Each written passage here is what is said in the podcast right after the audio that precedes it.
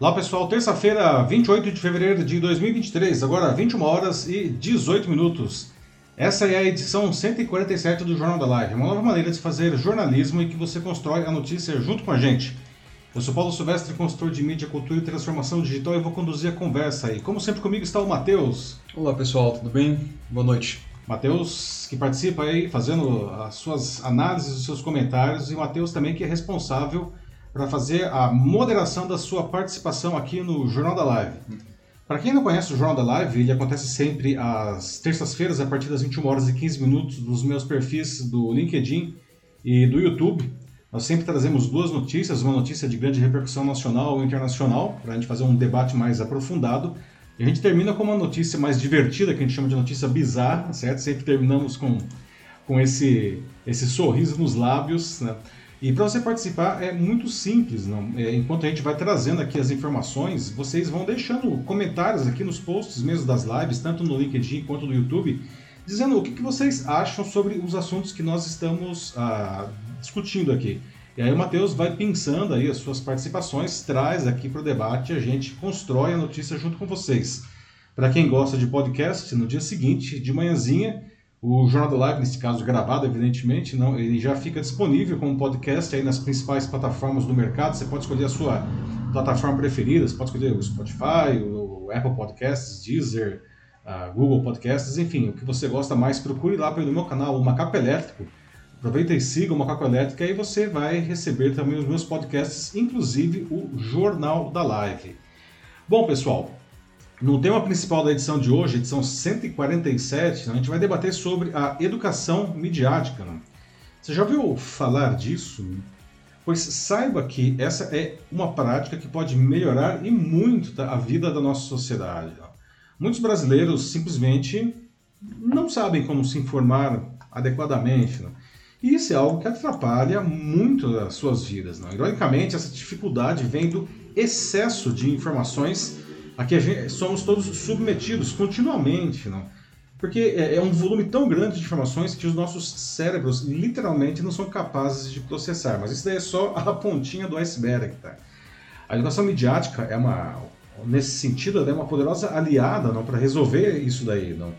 É um conjunto de práticas, eu vou explicar em detalhes daqui a pouco, tá? Mas já adiantando, é um conjunto de práticas aí, não, que que ensina os jovens a, a desenvolver uma visão crítica né, sobre o que a mídia lhes apresenta, né, para que eles sejam capazes de, de, consumir, de compreender e até de produzir informação de qualidade. Né.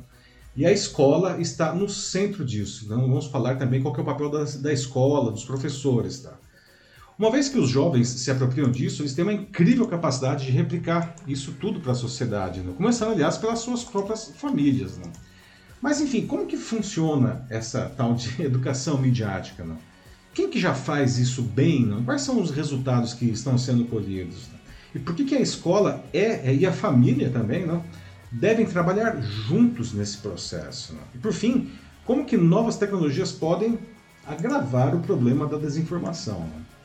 E como já explicado, não, sempre terminando, encerrando a nossa edição, a nossa notícia bizarra de hoje, não, e ela pode parecer bem bizarra mesmo para alguns, não? apesar de que tem muita gente praticando isso daí, tá? Trata-se de uma nova mania entre os americanos de preservar como obras de arte tatuagens retiradas de entes queridos que morreram. É, pois é, isso mesmo. Né? Pois é. Bom, alguns usam, sei lá, né, fotos para se lembrar de quem já se foi, não. Outros têm até as cinzas dos parentes cremados em casa, não. Tal um pedaço de pele tatuada e emoldurada aí na parede da sala? Não? O que, que é Mórbido demais, talvez? Não, não muito higiênico. Não, mas aí isso aí, Matheus, o negócio é sério, tá? O negócio, hum. Vou explicar aqui, o negócio é muito sério e muito higiênico, tá? Ah, bom. Aí você pode achar, talvez seja uma maneira legítima de se lembrar daqueles que partiram, não?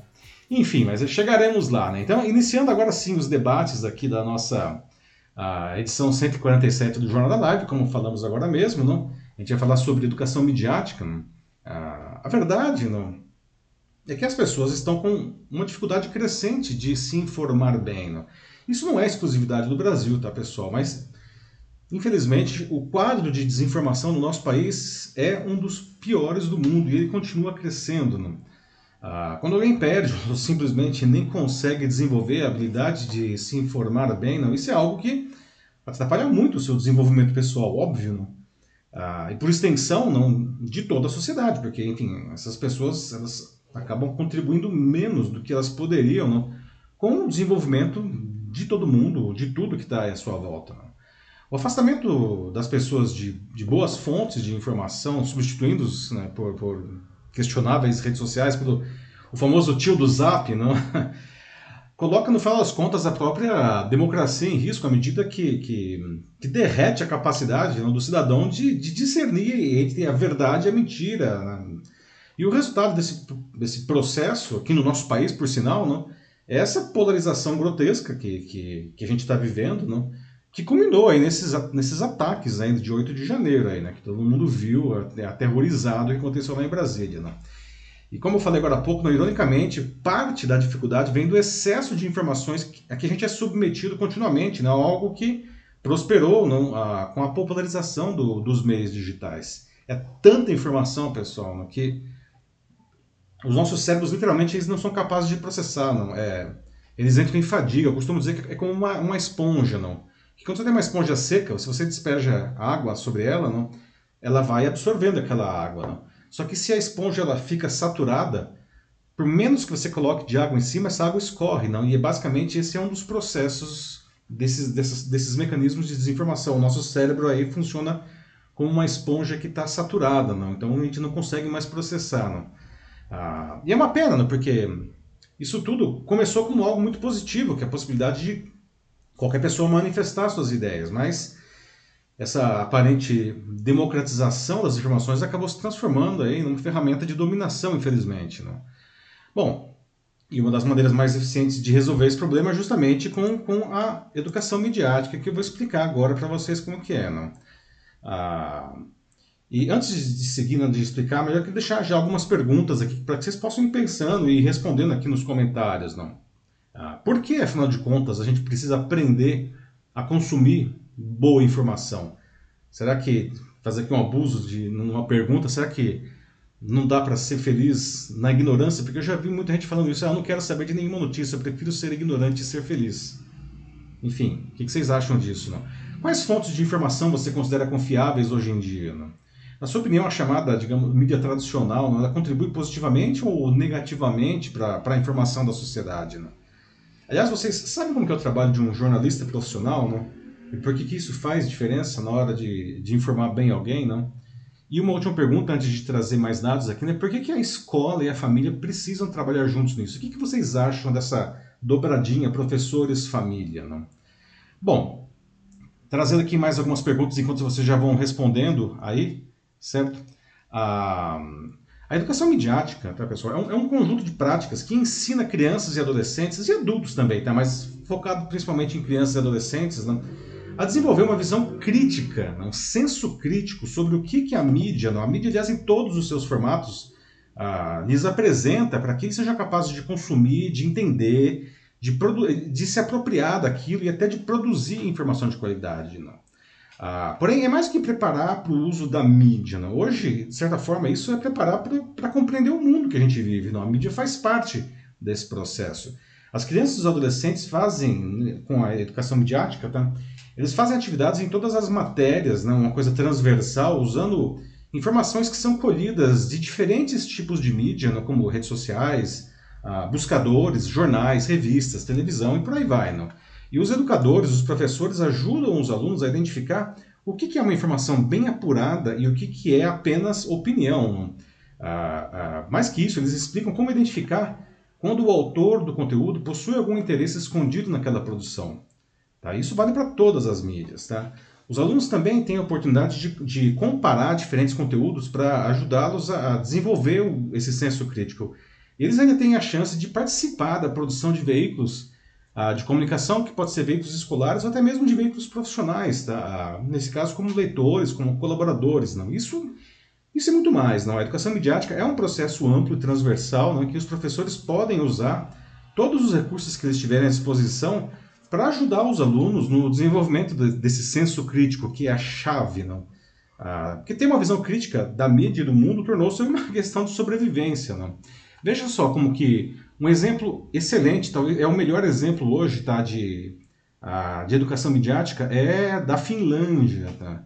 Uh, aliás, essa imagem que vocês estão vendo agora aí não é uma sala de aula finlandesa, não, porque o professor está trabalhando junto com os alunos na comparação de conteúdos, uh, de um mesmo conteúdo em, em diferentes mídias. Tá?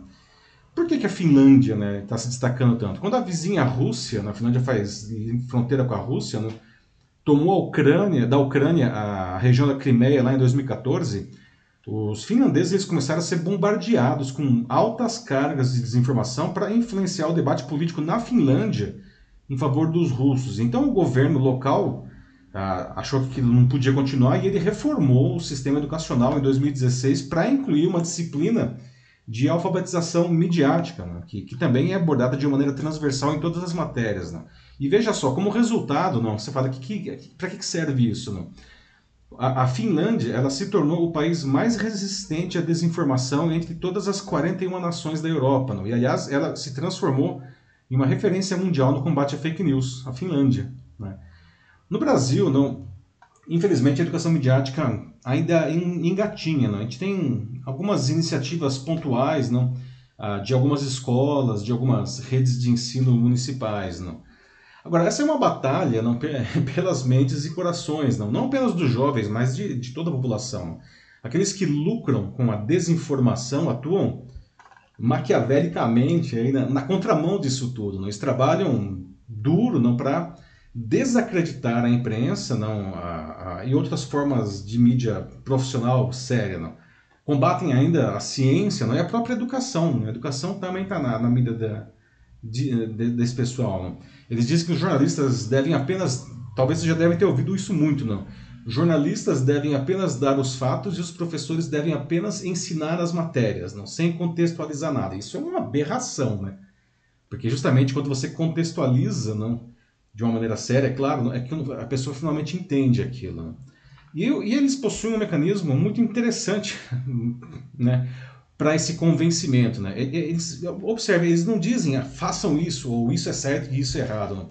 Eles oferecem caminhos para que as próprias pessoas não se, se, se enredem aí nessa, uh, nessa narrativa, não? Uh, uma narrativa muito profunda que distorce a realidade. Uh, e o que é interessante é que as pessoas elas acreditam que elas chegaram a essas conclusões, né?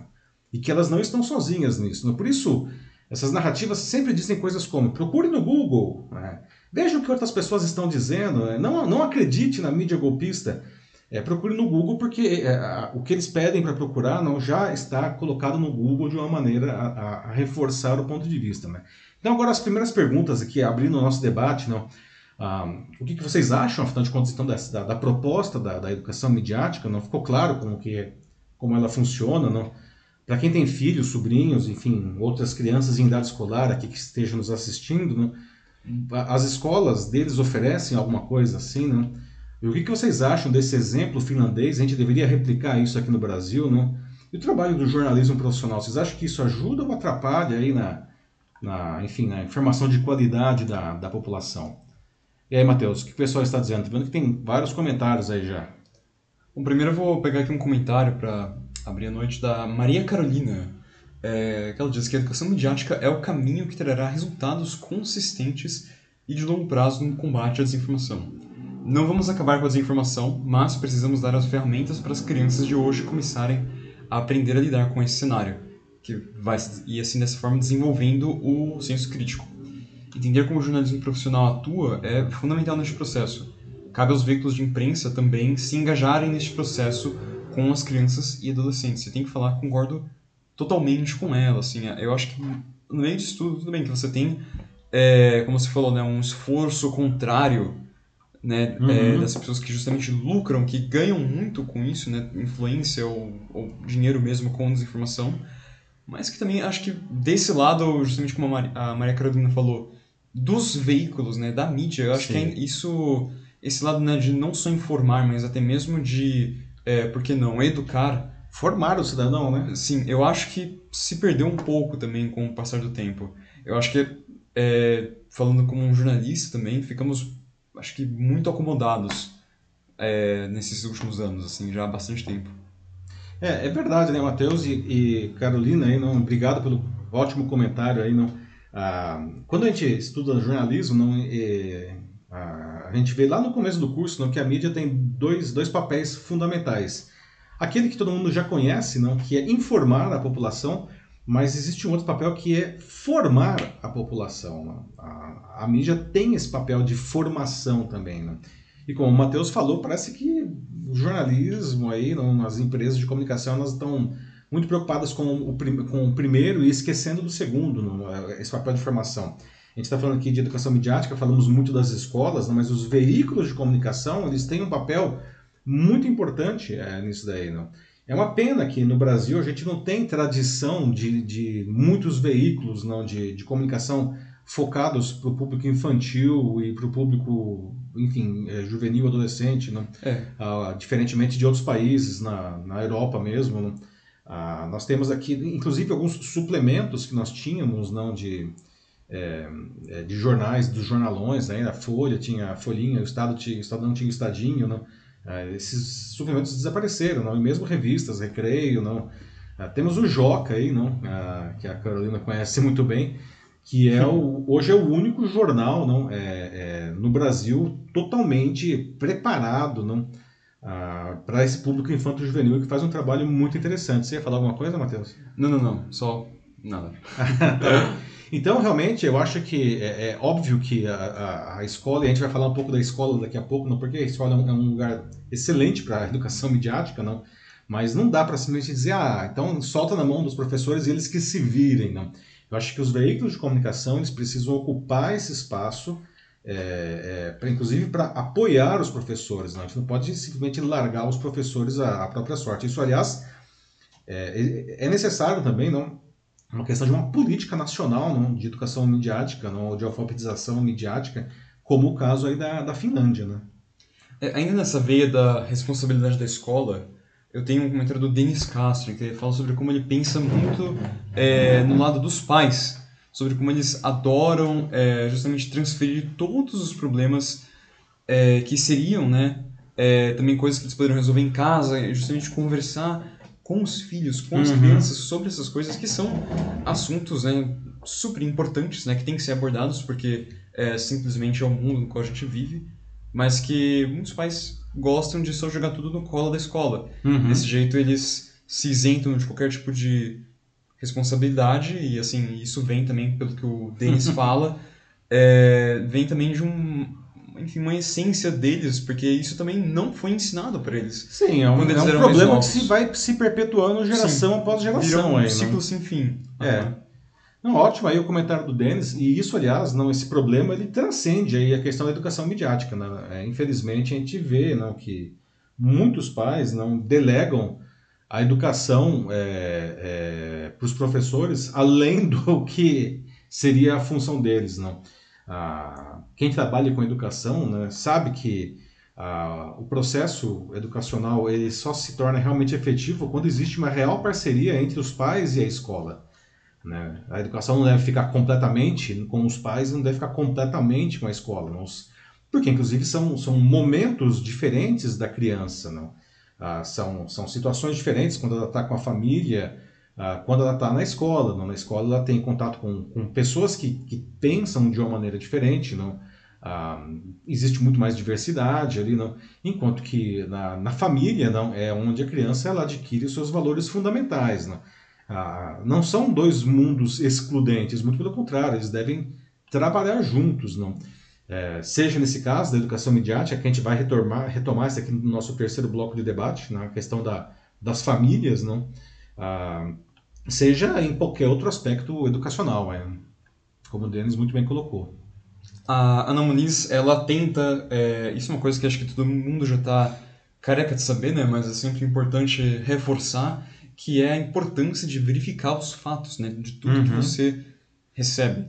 Principalmente quando você recebe por alguma coisa como é, WhatsApp da família, grupos de Facebook, coisas assim. Tudo bem, são pessoas que, né, é, pessoas que você confia, que você, é, são familiares, amigos, que são próximos de você, mas mesmo assim, né, não é tudo também que as pessoas pegam, né, mesmo que sejam pessoas de muita confiança sua, E mesmo que elas façam de boa fé, né? Isso é bom Mesmo que elas dizer, né, façam de Matheus? boa fé. Muitos propagadores de fake news fazem isso de boa fé. Sim, as pessoas fazem isso porque elas pensam que justamente estão fazendo uma espécie de. É, Um serviço, Um serviço, uma é, utilidade pública, sabe? Alguma coisa que as pessoas precisam mesmo saber, então por isso que eles passam primeiro justamente para familiares, amigos, pessoas que são extremamente importantes para eles, né? E muitas vezes acaba sendo uma mega fake news, né? Uma Sim. completa falsidade.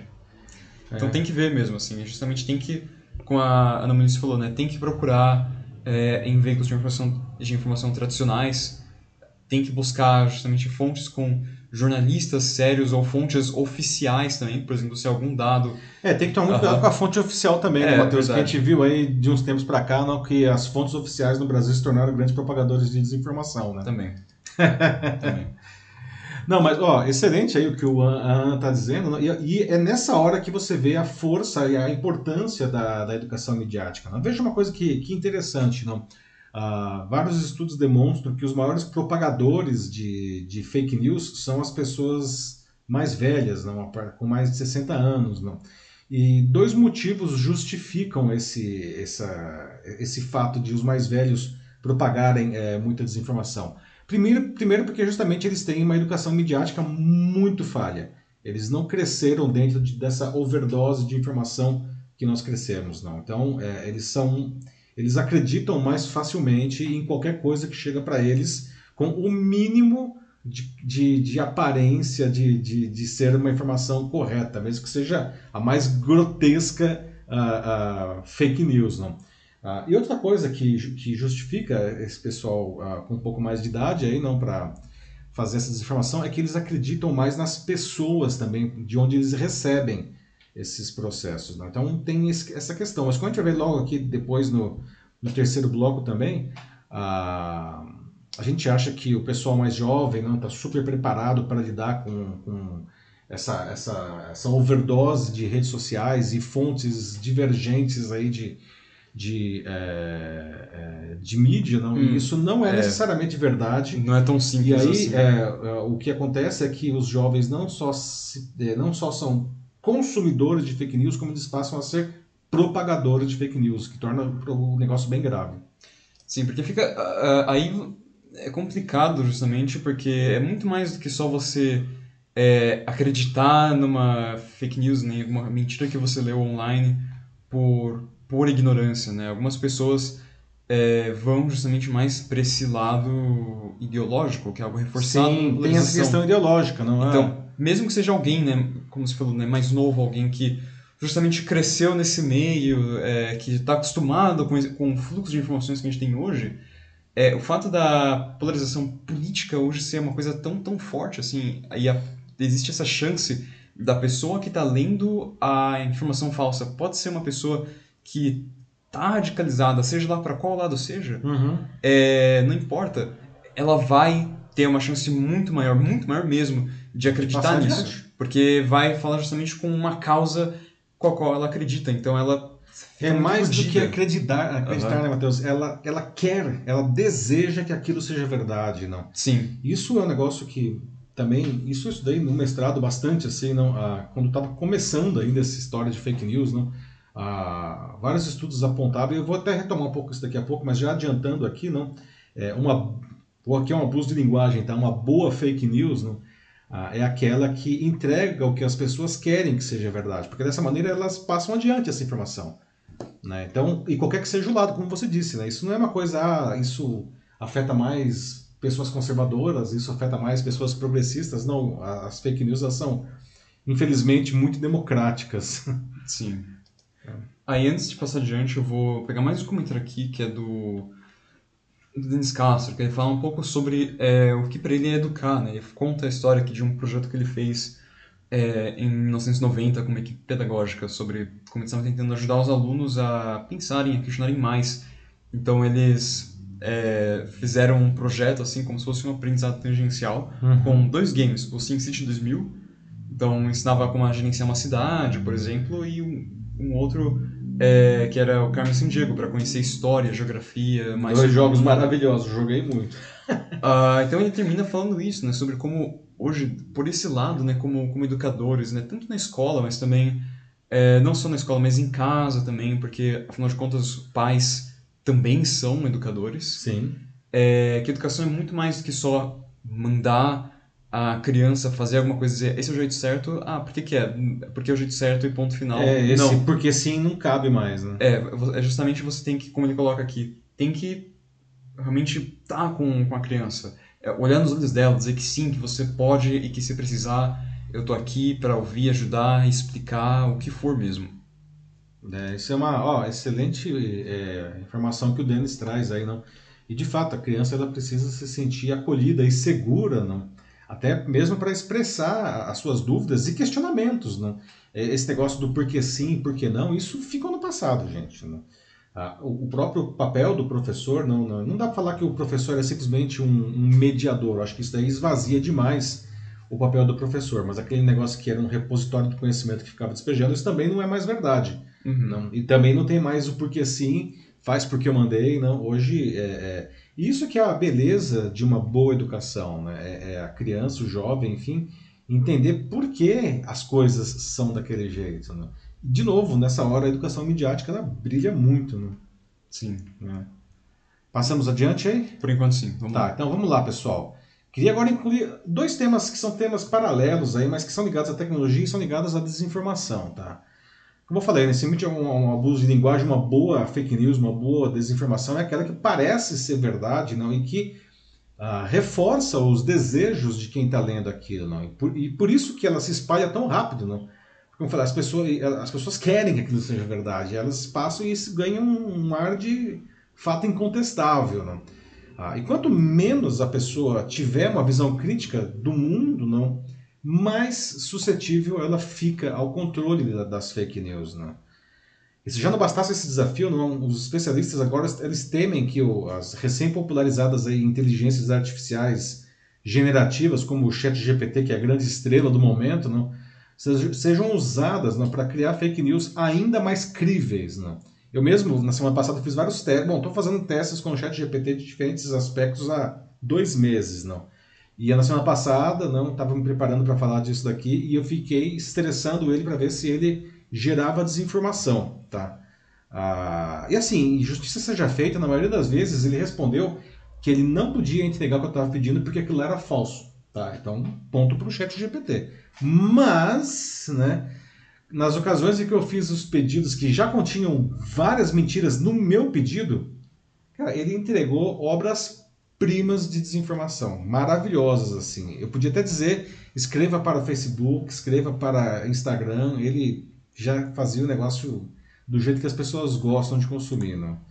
E outra coisa que eu queria trazer aqui, que é um debate que está quentíssimo também, que também é paralelo a isso, depois a gente vai retomar a educação midiática, tá? Na quarta passada, o, o ministro da STF, o Luiz Roberto Barroso, ele defendeu que as redes sociais sejam obrigadas a remover conteúdo ilegal antes mesmo de receberem uma ordem judicial. Né? E isso valeria para publicações que com comportamento criminoso claro, como, sei lá, pornografia infantil, terrorismo, uh, incitação a crimes, não? além de violação de direitos, como, por exemplo, sei lá, compartilhamento de fotos íntimas. Não? No caso, segundo ele, não, em casos duvidosos, a eliminação continuaria acontecendo só depois de receber uma, uma ordem judicial. Tá? Essa proposta, inclusive, ela foi feita em um evento da Unesco que aconteceu na França, né? Ah, que chama Internet for Trust, né? para justamente debater aí né? as diretrizes ah, para regular essas plataformas. Né? Ah, e isso, inclusive, isso bate um pouco de frente com o Marco Civil da Internet no Brasil, né? que é uma lei que regula o uso da internet aqui no Brasil, não? que diz que as plataformas só podem ser responsabilizadas por conteúdos de terceiros não se elas descumprirem ordens judiciais. Não? E com esse formato proposto, né, tem um receio então de que as plataformas passem a se autocensurar e censurar aí o, enfim, os, os seus usuários, não, tornando-se muito restritivas para não ter problemas judiciais, não. Ah, ah, e, e, o tema não também está sendo discutido no Congresso Nacional tem desde 2020, no tal da PL das, das fake news, o projeto de lei, não, ah, que quer endurecer o combate à desinformação, né, é, punindo os responsáveis, não, ah, só que qual é o problema? Não? Ele falha justamente na coisa essencial que é definir de uma maneira inequívoca o que é a desinformação. Né? E isso não é uma coisa só do Brasil, como eu falei, nos Estados Unidos, agora, nesses, nesses dias, a Suprema Corte lá nos Estados Unidos está julgando ah, ah, duas ações não, que podem acabar com a imunidade das plataformas digitais em relação a conteúdos dos seus usuários. Não? E se os juízes lá dos Estados Unidos decidirem que essas ações são procedentes, não, elas podem. Ah, enfim, as plataformas não vão poder ser legalmente responsabilizadas pelo que os seus usuários publicarem. Não? E como as plataformas estão todas, quase todas, pelo menos nos Estados Unidos, não, uma alteração dessa lá pode influenciar os serviços globalmente, não?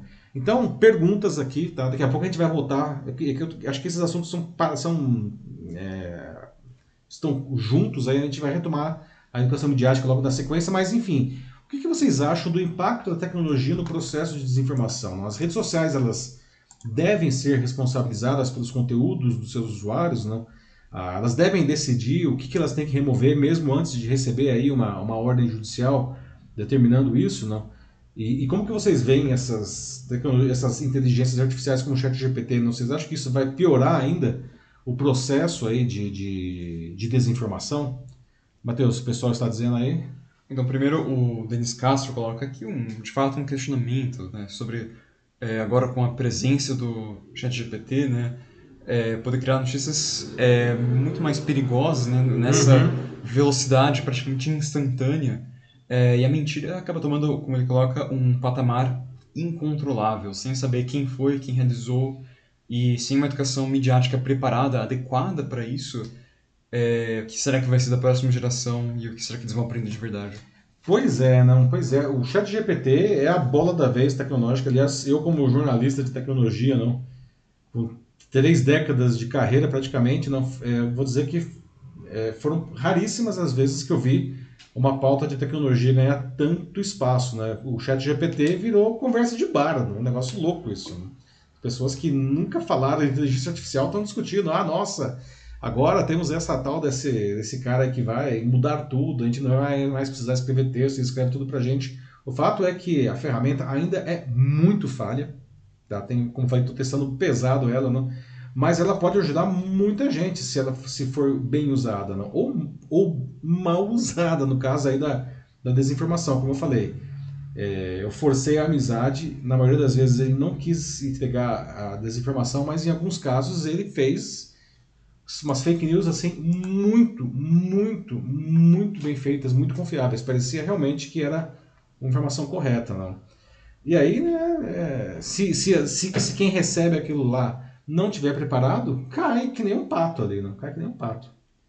Pois é, pois é, muito complicado. E, pelo menos acho que no âmbito da, da política, né, é, que acho que as fake news mais impactantes que tem são justamente as que vêm desse âmbito, é, discutir isso em casa também, né? Porque Sim. ao invés de deixar a política como um daqueles assuntos que ninguém nunca Proibidão, pode discutir, né? é, como que era o triângulo da discórdia, né? Política, religião e futebol. E futebol, que isso não se discute à mesa. Não, mas o que seria legal seria mesmo trazer política, deixar isso justamente mais é, como parte do cotidiano das pessoas, para que elas fiquem mais acostumadas, não parecer um bicho de sete cabeças, que sabe, ah, eu vou, vou acreditar em tudo então que, que eu recebo, assim, porque eu vou deixar então que justamente quem faz isso, alguém vai decidir por alguém mim. vai decidir por mim. Não, é, é importante justamente saber o, que está acontecendo, até pelo fato de que vivendo numa democracia, né, com voto, né, a gente tem que ter, a gente tem que saber, a gente participa ativamente disso. Exatamente, não.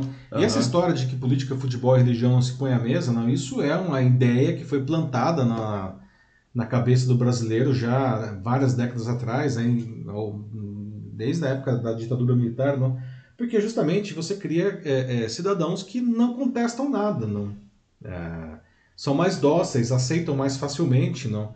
E como você falou, né, Matheus, a, a pessoa terceiriza decisões super importantes da vida dela para as autoridades, né?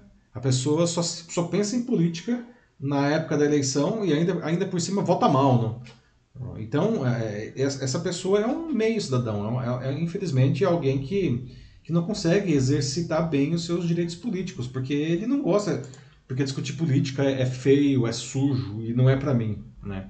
Pelo contrário, não. Não estou dizendo que a gente tem que virar um cara super engajado, né? Se quiser virar, tudo bem também, não.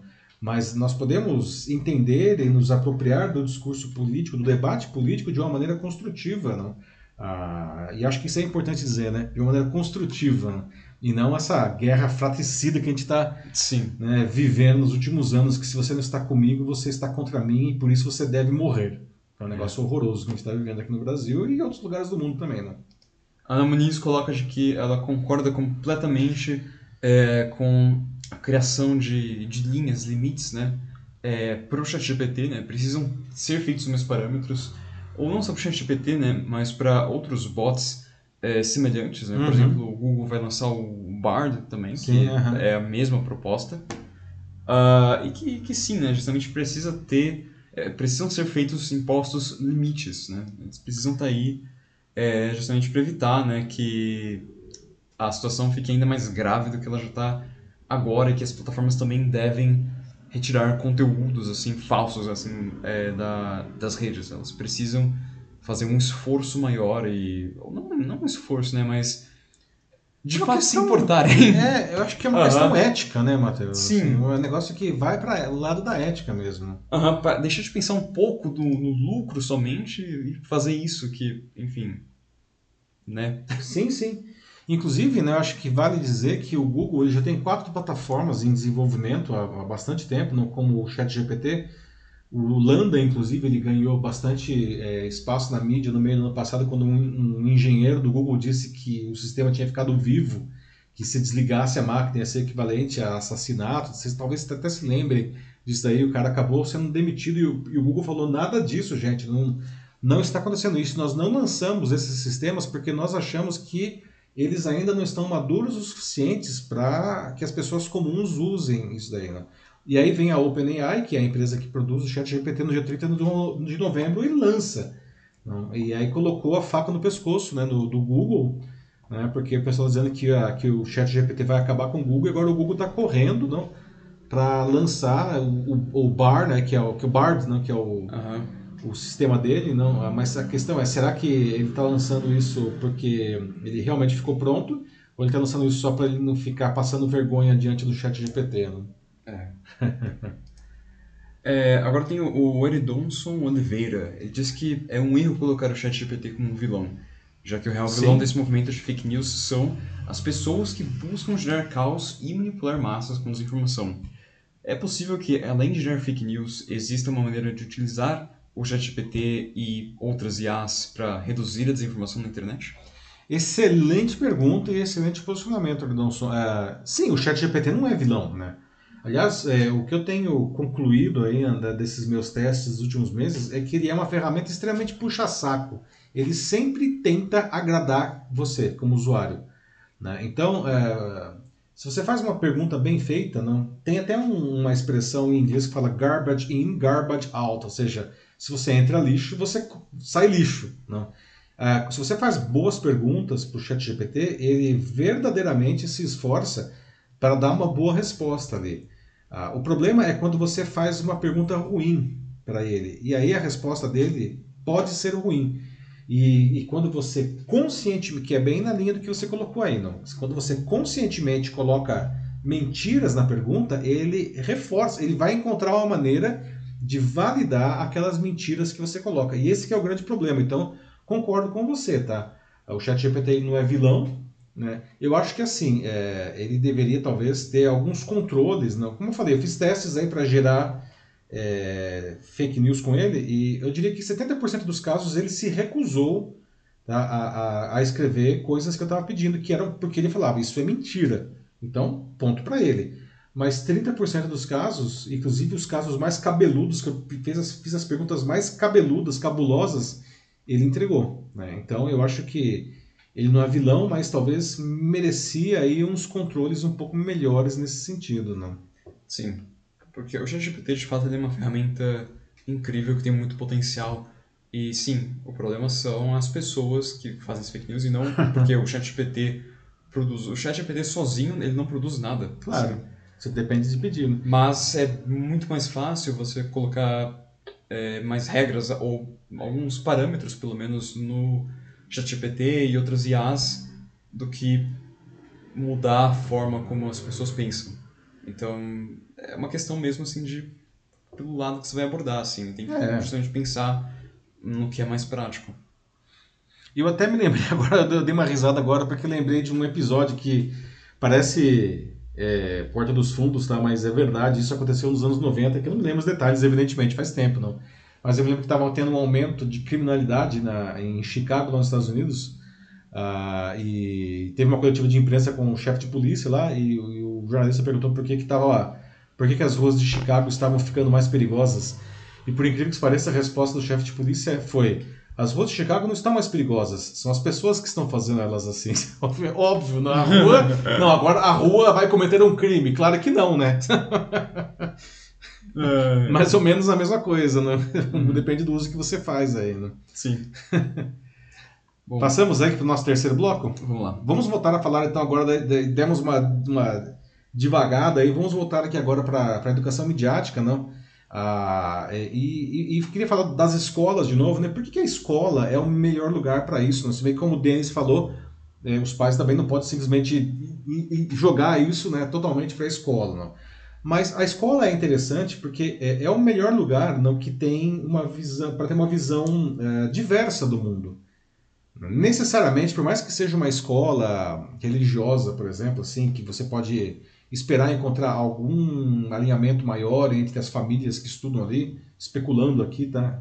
É, necessariamente existem ideias divergentes ali. Ah, porque, enfim, as crianças são espelhos das suas famílias, não? Eles trazem para a escola os pensamentos de cada família, não? Tem os professores, tem os funcionários, não tem o processo pedagógico, tudo isso são coisas que que favorecem a diversidade. Então, se você está falando de educação midiática, as escolas são já de cara não, um lugar bastante interessante aí para que elas é, é, é, executem isso daí, não. Ah, e os mais jovens, né, como a gente já falou agora há pouco também, eles têm grande acesso a conteúdo, não.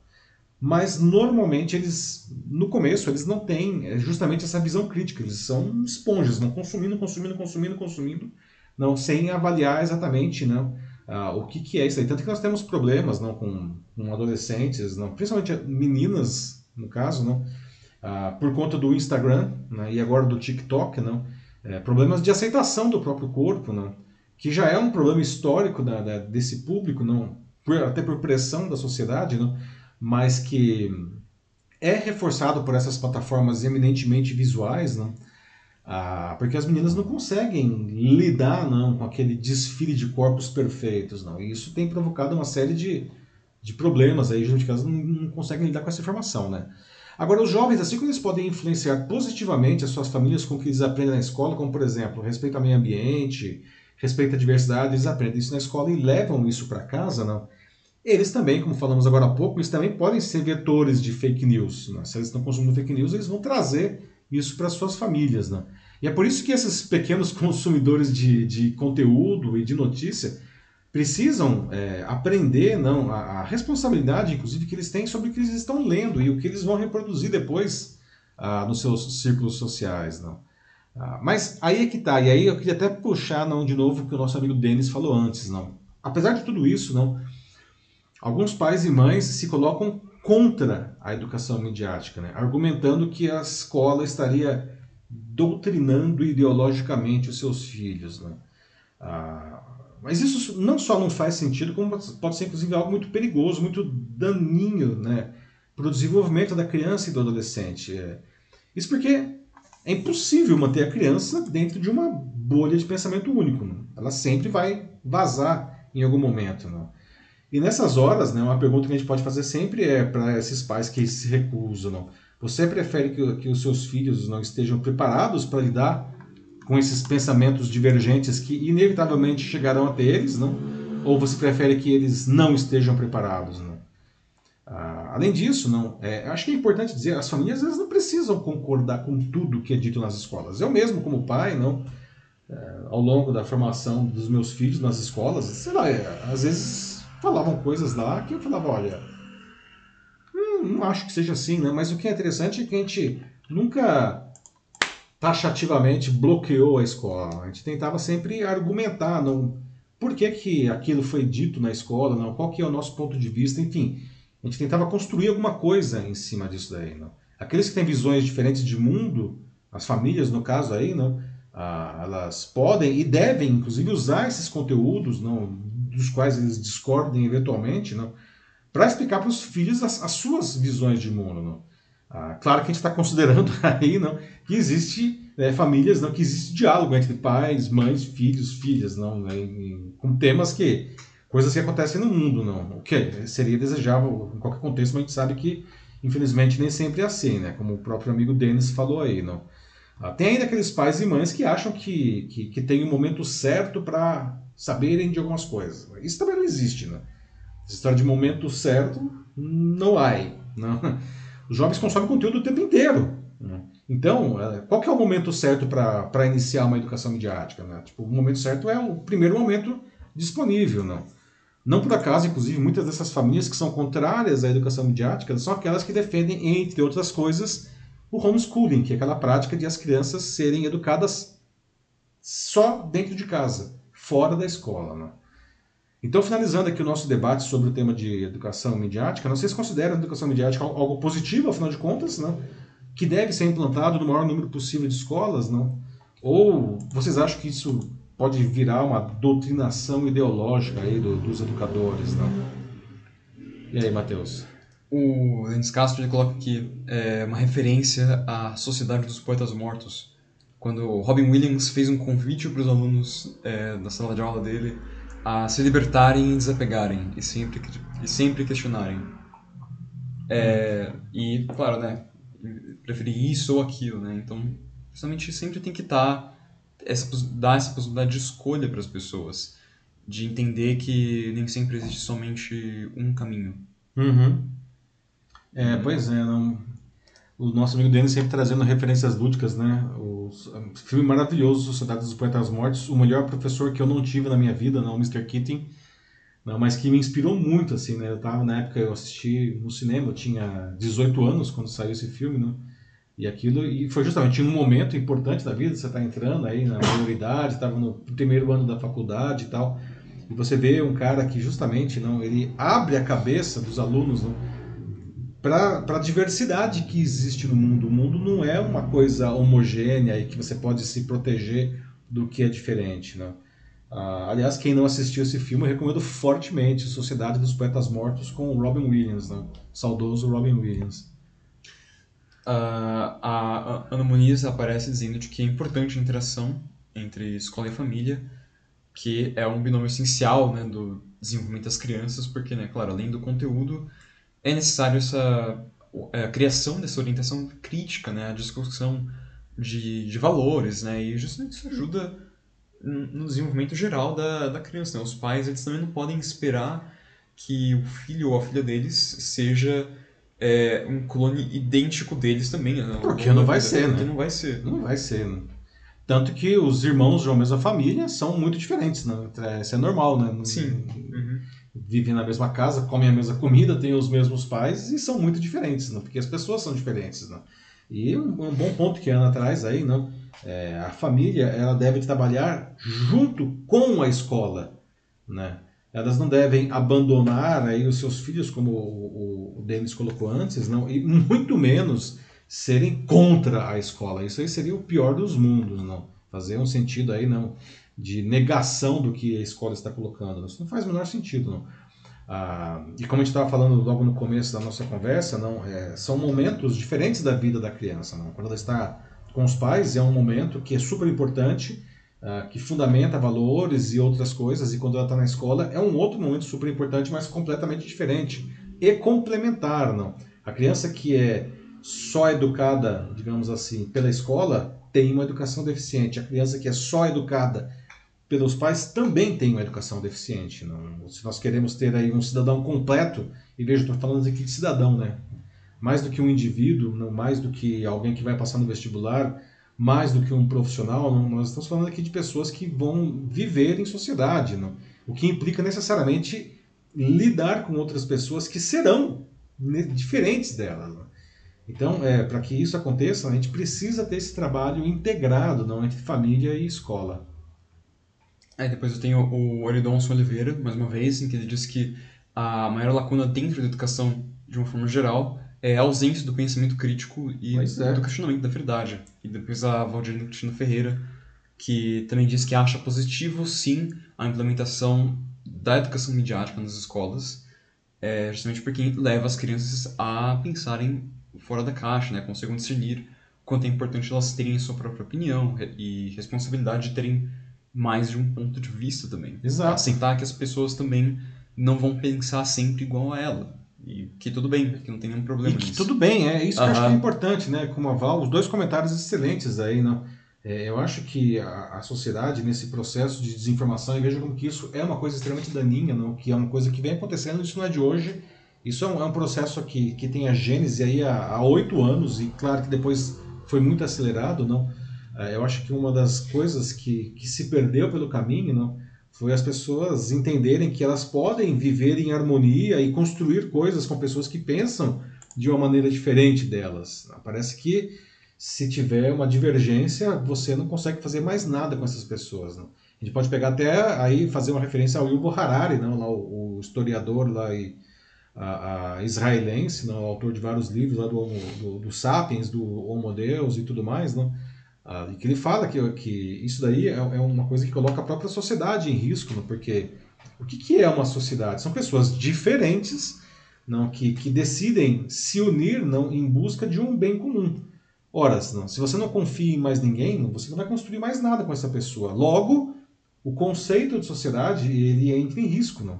Porque porque não dá para ter uma sociedade homogênea de pessoas. Não existe pensamento único. Isso aí é uma coisa insustentável, né? Então, se a gente continuar por esse caminho, daqui a pouco, sei lá, daqui a alguns anos, talvez não sejamos mais nós que dominemos o mundo, sejam os gatos, sei lá. É. Acho que, É isso? é, por enquanto, é isso. assim. Tá bom. Muito bom, pessoal. Ó, excelente aí o nosso primeiro debate de educação midiática. Muito obrigado, muito obrigado a todos os comentários excelentes que até agora. E como sempre, encerrando a edição, não, nós vamos trazer agora a nossa notícia bizarra de hoje, não? E é como eu falei no comecinho da nossa edição, lá na escalada, ela pode parecer realmente muito bizarra para alguns, não, mas tem muita gente e cada vez mais fazendo isso daí, não? Que é a nova mania na Gringolândia, né? Que é preservar literalmente a pele tatuada dos entes queridos que passaram dessa para uma melhor. né? Ah, E ainda como uma obra de arte exposta aí na parede da sua sala, em cima da lareira, do lado da televisão, não. assim, a, a- a- cada um lembra da- das pessoas queridas do jeito que gosta mais, não. Alguns usam fotos para isso, não. Alguns até creem umas pessoas e guardam em urnas dentro de casa, não. Mas ah, o que, que vocês acham dessa novidade de ter um pedaço de pele tatuada emoldurado na parede de casa? Isso é, é mórbido demais? Ou é uma maneira legítima de, de se lembrar daqueles que partiram? Veja só, vou dar aqui alguns exemplos dessa. Aqui tá pequenininho, mas enfim, esses quadros aí, não? É, são, são pedaços de pele que foram retirados. No, é, no caso, essas duas pessoas é a, essa é a Mônica Gill, não, e o filho dela, o Jonathan, né, que tem molduras não, ah, com, com tatuagens do Jason. O Jason ele era o irmão gêmeo do Jonathan, que morreu num acidente de barco em Nova Jersey quando, eles tinham 24, quando ele tinha 24 anos. Não. E eles tinham medo, não, a mãe e o, enfim, a família, não, de que com o passar dos anos essas lembranças do Jason pudessem ir se perdendo. Não. E a solução encontrada foi literalmente preservar pedaços do falecido aí, não, nesses quadros, não, que vocês podem ver aí nessa imagem. Não. Ah, elas foram retiradas do ombro esquerdo do Jason e agora ficam em um pequeno altar na casa junto com fotos e com as cinzas do Jason que foi cremado. Não. É, pois é. A, a tatuagem preservada né, é um trabalho de uma empresa chamada Save My Ink Forever, uma tradução como é, Guarde a minha tinta para sempre, né, uma empresa que fica em Ohio, lá nos Estados Unidos, não, oferece esse serviço desde 2016. Não. O dono da empresa é o Kyle Sherwood, igual a floresta lá do Robin Hood, né, que é um agente funerário de uma família de agentes, ele é a terceira geração de uma, de uma família de agentes funerários, não. Ah, agora, veja só, não. né, essa história de preservar tatuagem de morto não é uma coisa exatamente nova, não. Tem é, relatos disso desde o século XIX. Claro que era uma coisa muito limitada, não. Mas assim tem pouquíssimas empresas que oferecem esse serviço no mundo. Eu tentei procurar alguma no Brasil que oferece isso, não achei, tá? Eu não sei se alguém aqui conhece, aí pode até colocar nos comentários. Não. Agora, por mais bizarro aí que, que possa parecer para muita gente, é, esse, veja, é um mercado em crescimento, tá? Tudo graças à confluência de duas tendências crescentes, que são mais, pessoas, mais pessoas fazendo tatuagens, né? Enquanto a ideia de transformar os restos dos entes queridos em lembranças também está crescendo em popularidade, especialmente nos Estados Unidos, não? Outras coisas que, outras, digamos assim, lembranças funerárias, não. É, o pessoal transformar, por exemplo, as cinzas de cremado em joias, não. Colocar num anel, Nossa. colocar dentro de esculturas de vidro, não. Tudo para manter aí o ente querido por perto, não. sei lá, não. Enfim, não. Agora, esse tipo de pedido não para de crescer nos últimos cinco anos, né? Ele está bombando nos últimos cinco anos, não. Ah, ah, tem as leis funerárias, inclusive de de quase todos os estados americanos, o único que não permite isso é o estado de Washington, tá? Permite essa preservação aí de, de tatuagem, tá? Agora, veja só em números, tá? Três em cada dez americanos possuem pelo menos uma tatuagem, tá? Isso é uma pesquisa do, do Instituto Ipsos de 2019, né? Ah, e, então isso também ajuda, né? Agora é só juntar uma coisa com outra, não? E aí você descobre que tem um vibrante mercado a ser explorado, né? Você pode estar se perguntando, mas é, como é que isso daí é feito, não? essa história toda? Não? O negócio é sério, olha só. A empresa aí do Sherwood, não? Ele tem uns tutoriais que explicam para os agentes funerários dos Estados Unidos inteiro como que eles removem não, a pele, né, que tem a tatuagem, né? E aí, é, é, segundo eles, é um processo simples, não, dá errado, mas mesmo se der errado, eles corrigem, né? E aí eles mandam uns kits para a funerária para que eles coloquem essa pele aí num conservante, aí eles mandam para a empresa que fica lá em Ohio, e aí os caras têm uma equipe que limpam a pele, limpam a tatuagem, inclusive corrige alguma falha e tal, assim, não. Eles garantem que eles não mexem de maneira nenhuma na tatuagem. A tatuagem é aquela que estava lá mesmo, tá? Ah, e aí é, é, tem a moldura, né? A família escolhe a moldura, né? E aí tem um... É, é bom, a pele ela, é, ela é costurada assim antes, não? Aí colocam na moldura, não? E, e para aumentar, veja que o negócio é muito sério mesmo, para não estragar, não? Essa, essa, moldura ela fica cheia de nitrogênio, que é um gás né, inerte para preservar a pele. Não? E o vidro é um vidro que, que bloqueia é, é, raios ultravioletas, para também não estragar a tatuagem. Então, Nossa. aliás, Inclusive é um vidro museológico, vidro de, que esses, de quadros, assim, que usam para proteger os quadros. Não? Então é um negócio muito sério. Deve ser caro isso. É, é, é essa é a questão. Quanto custa essa brincadeira? Para uma tatuagem pequena de 15 por 15 centímetros, 1.700 dólares. Não. Agora, se for uma tatuagem tipo essas da, que ocupa as costas inteiras, pode chegar a 120 mil dólares. Não. Quem topa isso daí, pessoal, né? Assim, não tem nada de errado, né? É só um pouco estranho para muita gente, não. Alguém gostaria de preservar as tatuagens de alguma pessoa querida? Ou sei lá, de repente você gostaria que as suas tatuagens, quando você passar aí de plano, não, digamos assim, que as suas tatuagens fossem preservadas, não? Uh, se não for esse seu caso, como que você se lembra do, da, dos seus entes queridos, né? E aí, Matheus, o pessoal está falando aí? É, que a... Ou é muito tenso o negócio? O Valdirene fala que é muito bizarro, o Ana Muniz diz que acha mórbido e traz um exemplo dela até. Diz que o... isso faz lembrar dela do, do, do pai do namorado, que queria embalsamar o, o cão deles, o cachorro, depois de morto. Nossa, embalsamar. Isso é um negócio também que tem, isso é uma coisa super antiga, não? É, e, e, poxa vida, né? Tem muita gente que faz isso com os bichinhos, não? De malsamar, né?